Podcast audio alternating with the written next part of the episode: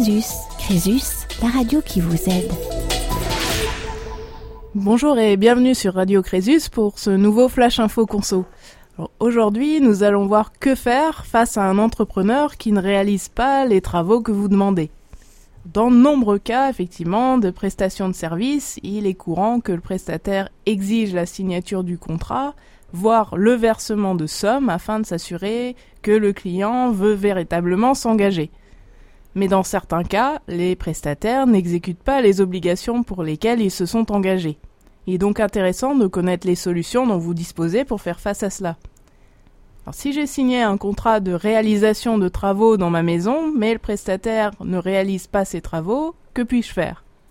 Si vous n'avez versé aucune somme d'argent, il faut euh, envoyer une lettre recommandée avec avis de réception afin de signifier au prestataire que vous souhaitez qu'il réalise les travaux ou encore que vous souhaitez résilier le contrat. Dans la plupart des cas, les personnes souhaiteront résilier en raison du manque de sérieux du prestataire. Et si j'ai versé une somme d'argent au prestataire? Alors cela dépend. Si vous avez versé un acompte, en principe, la commande ne peut pas être annulée. Aussi bien vous euh, que le prestataire devez respecter le contrat. Si le prestataire ou vous-même ne vous exécutez pas, il sera possible d'être euh, condamné au paiement de dommages et intérêts. Vous avez aussi pu verser ce, qu'on appelle de, des arts. Alors vous avez aussi pu verser euh, ce que l'on appelle des arts. Dans ce cas, il est possible d'annuler la commande, mais les sommes qui auront été versées seront conservées par le prestataire.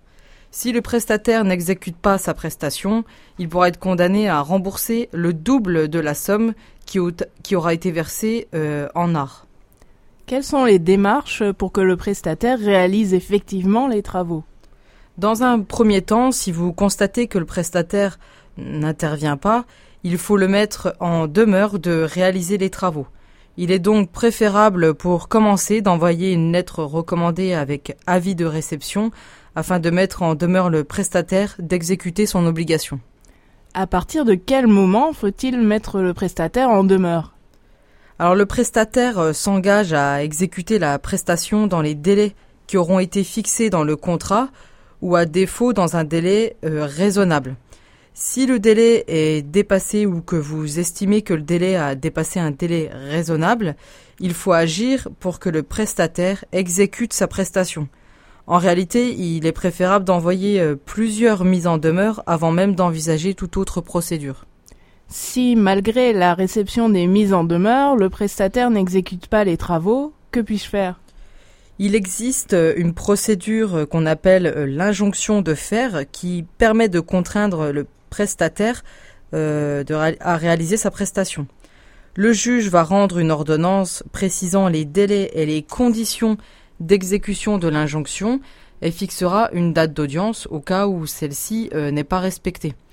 Il faut faire attention parce que la demande d'injonction de faire peut être faite, mais à condition que la valeur de la prestation ne dépasse pas 10 000 euros. La décision du juge ne peut pas être contestée et si le demandeur n'est pas d'accord avec la décision, avec l'ordonnance, il devra faire une demande classique devant le tribunal d'instance. Et où peut-on déposer une injonction de faire Selon la valeur de la prestation, ce sera euh, devant le juge de proximité, qui statue au tribunal d'instance, ou devant le tribunal d'instance. Donc si la valeur euh, de la prestation est inférieure à 4000 euros, ce sera devant le juge de proximité.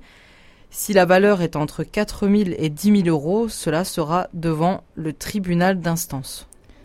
Concrètement, comment faire cette demande d'injonction? L'injonction de faire euh, doit être une demande qui est euh, par écrit, euh, déposée auprès de la juridiction compétente, avec certaines mentions obligatoires. Donc pour constituer le dossier, il est possible d'utiliser un formulaire, le formulaire CERFA numéro 122 88 06 ou 08, selon la juridiction qui est compétente. Donc le formulaire 122 88 06 sera pour le juge de proximité et le formulaire numéro 122 88 08 pour le tribunal d'instance. Il faut joindre à ce formulaire l'ensemble des justificatifs, les contrats, les mises en demeure, les accusés de réception, etc. Qu'en est-il si la non-intervention du prestataire me cause un préjudice? Lorsque vous déposez une demande, euh, enfin une injonction de faire devant la juridiction, il est tout à fait possible de demander des dommages et intérêts si vous estimez être victime d'un préjudice. Et cela est d'autant plus vrai si vous avez euh, versé une somme et que le prestataire ne s'exécute pas.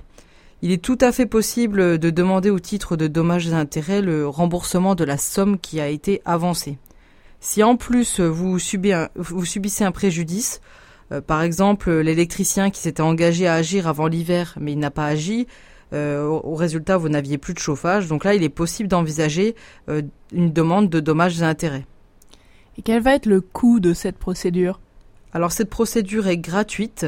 elle ne nécessite pas la représentation par avocat ou signification par huissier.